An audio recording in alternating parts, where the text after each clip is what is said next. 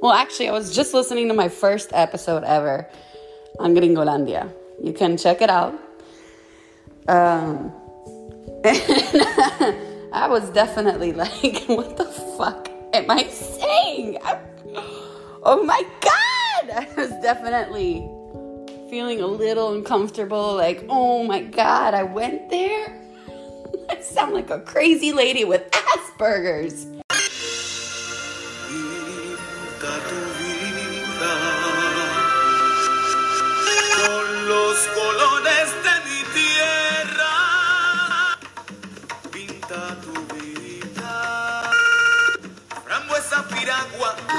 Blanco como el coco, amarillo mango, verde que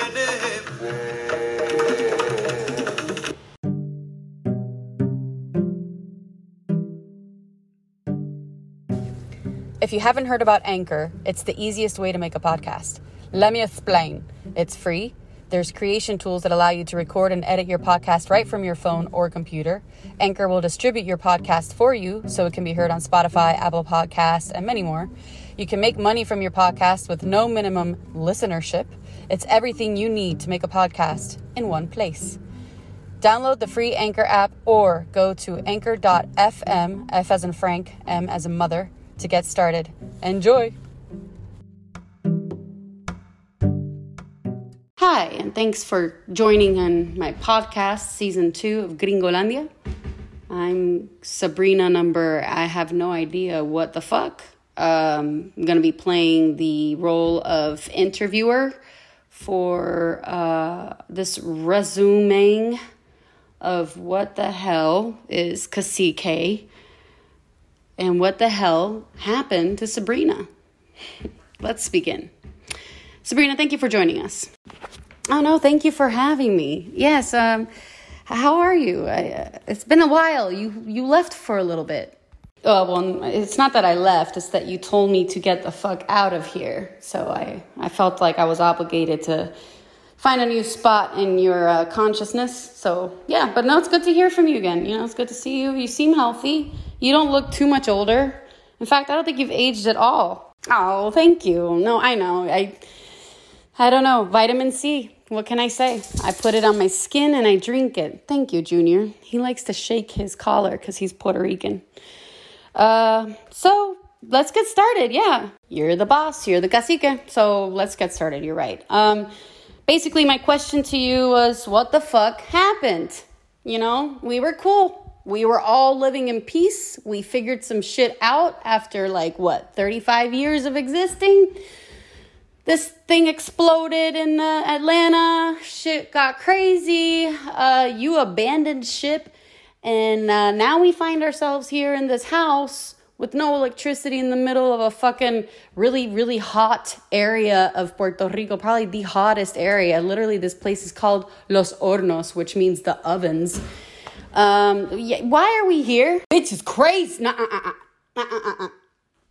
Yo no quiero a esta cabrona aquí. Yo te dije que yo iba a hacer esta entrevista si ella no está aquí. It's only gonna be two at a time for interviews, okay, everybody? Two at a fucking time. Also, baby, uh, push the phone away, away from your face, because I'm pretty sure I'm hearing the saliva slap in the wind as you breathe so deeply and heavily into your asthmatic lungs. All right, okay, I can do that. Uh, your question, what was it? Um, why did you tell me to leave? Because you got so incredibly controlling. I felt like you were very new, okay? You didn't arrive until we moved to Atlanta. And you were so controlling that I was not allowed to do anything. Nothing. I couldn't do shit. And I was so fed up. Okay, okay, all right, that's fair. I asked the question. I need to be ready to hear the answer, the, the true, honest answer, and I appreciate that. And in honor of fairness, I gotta, you know, defend myself. I was definitely your your fucking best option for survival. Okay, I gotta be honest. I feel like I was the best version of all of us because I was the one that made really, really good decisions. You know, I'm definitely, I would never, for example, ever be cool with you deciding to take up this farm and the fucking ovens. I don't know what the hell, what, what came over. Can you explain to us how we came to be here? Okay, fairness, right. Okay, fairness means, uh, and according to what you're saying, fairness is I'm allowed to say whatever the hell I want. So, uh, let's just start from the beginning. I came here to find a farm. I came here to find a farm to live on, and I, you know, we had come to the conclusion that that was our next step. We really liked the little farm we had in Atlanta. That was awesome in East Atlanta. Um, so we were gonna find a farm in the jungle and be super happy. Exactly, a jungle. This is not a fucking jungle. Then you try. You try. Try to do what I did. I had the balls to do it. You were act. I know deep down you're blaming me to to get over. I don't know why you're blaming me. I know the truth. You hid. You're a coward. Right. I'm a coward. Yeah. Okay. I'm a coward. Anyway, I don't know if you remember, but I was there. I do know what it's like to go through what we went through the divorce, the change, everything we did. But you know what? We did it, all of us. It wasn't just like my decision or your decision. We all agreed, all 36 of us. 183! How did she get in? She's funny. She's disabled. Excuse me, we're all inclusive, bitch. I think what you mean is that we believe in inclusion, and uh, that almost makes us sound like a whorehouse. Number two. Number three, can we stop saying so many bad words? Because I feel like I would like my grandmother to listen to at least one of our episodes. Okay, yes, I, actually, I agree. I, I would like Abuela to be able to listen to this and not feel cringy. Sorry, Abuela. Okay, let's get back to the interview and the questions. So, how much did you end up paying for this farm? I hate this question because this is where you're right. It, it seems at first like a bad decision. But you know me, you need me because I'm the one that gets really creative in the heat of the moment. So if things start going bad and we didn't plan for it, like I'm super creative at figuring out fast solutions on my feet. Okay? I'm not useless. How much did you pay for the farm? Okay, for the farm, he wants $650,000 for 45 acres, and we're paying $1,000 a month. Six Sabrina! What are you saying? $650,000 for 45 acres. There are farms that are for like $20,000 and they're in the jungle where you want to be. What the hell were you thinking? This is why I should have never left. Yeah, I know. I know. I'm I'm not sorry, man. I I'm figuring it out, all right? I'm figuring it out.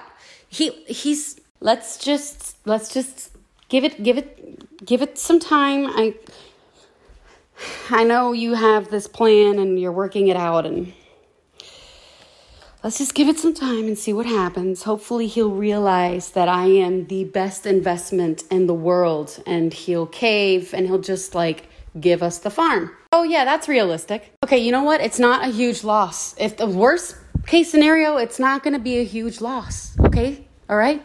It's it's a rent to own, so we're gonna figure it out, okay? Just I'm trying to stay positive, and you're really not helping. This is why I had to ask you to leave. Can you also like just ask me other questions now? Can we be done with this topic? This is actually very not interesting. I'm pretty sure this is boring at this point. Okay.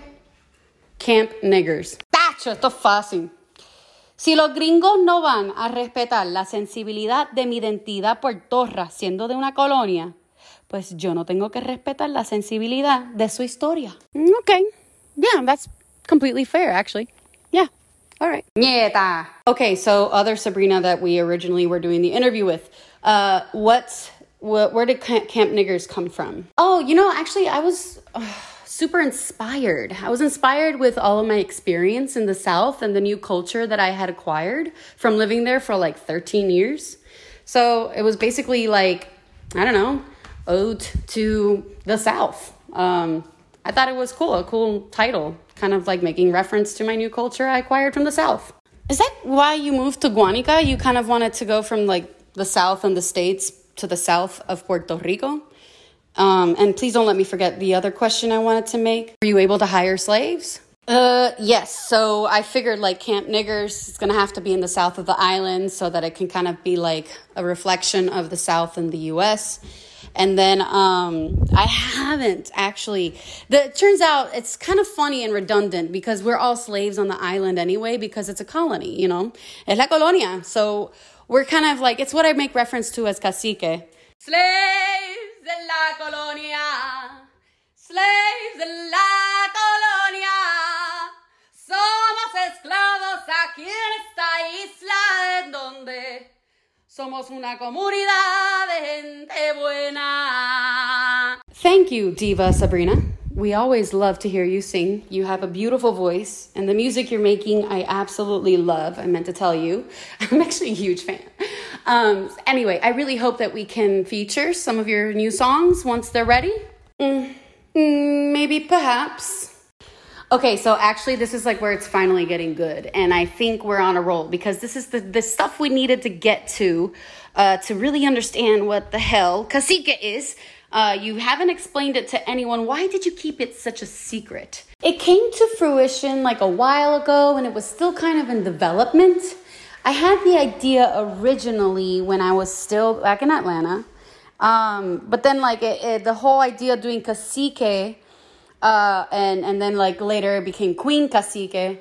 Uh, well, I'll tell you that in a second. I, I should actually answer your question. So um, I kept it a secret just because it was um, still like growing. It was like an idea. It started yeah, I just thought I'd keep it to myself. And then now I guess, you know, we're un- unraveling the whole mystery behind Cacique. So, and you were saying the Queen Cacique, where did that come from? Where did you get the name, the idea for the name? Well, espérate.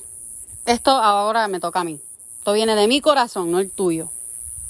Okay, go ahead. Te voy a explicar.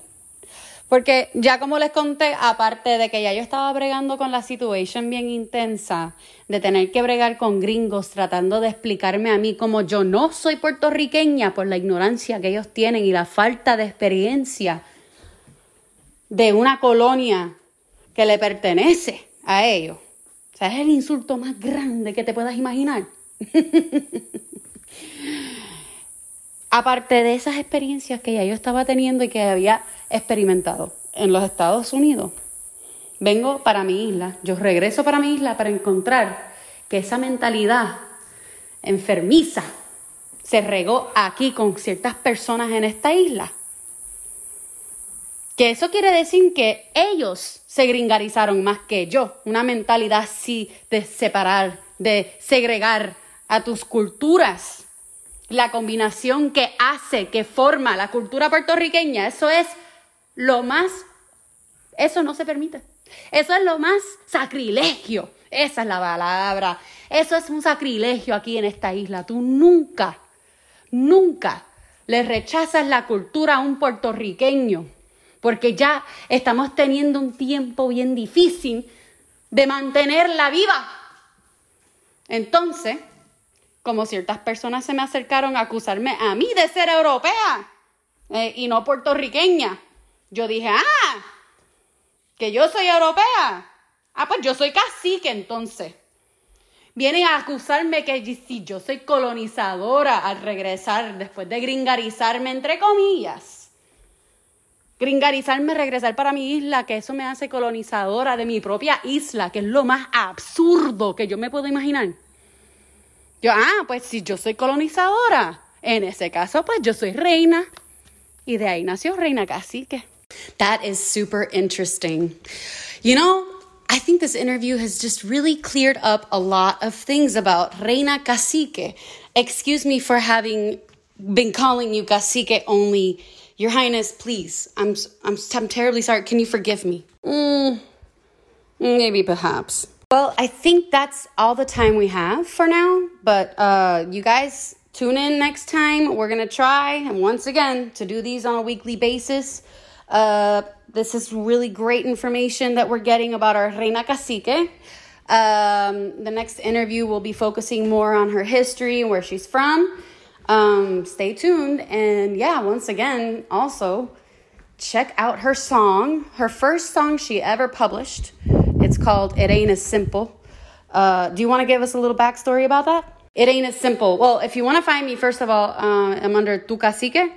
And it the song It Ain't As Simple is basically about something that I realized that I was in the States, like really supporting the LGBTQ movement, completely forgetting like one of the main reasons why I left the island originally because it's like so machista. Um, and when I came back, I realized it again. that shit doesn't uh, hide. So it was kind of me saying, I can fight all I want for my friends that are in the, my LGBTQ community. And like, I'm part LGBTQ because like I identify with like everything. But, um, it, it came down to me realizing like, wait a second. Okay, hold on. Let's go back to our roots though, because I am a woman and I, I am straight. And uh, that's like, really difficult on this island. If you think it's hard in the US, try surviving the machismo here. So it was kind of like saying, you know, don't forget about your own group that you need to fight for before going and helping someone else. Okay, so it ain't as simple, and you can find it on Spotify, right? That's correct.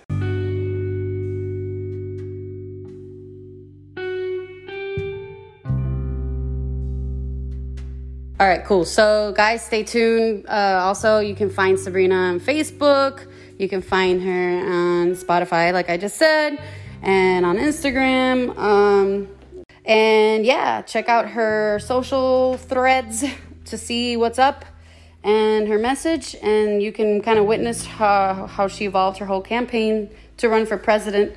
We'll be talking about that more in our next episode, too. And yeah, uh, Catch you guys next time. Thanks for tuning in. Take care.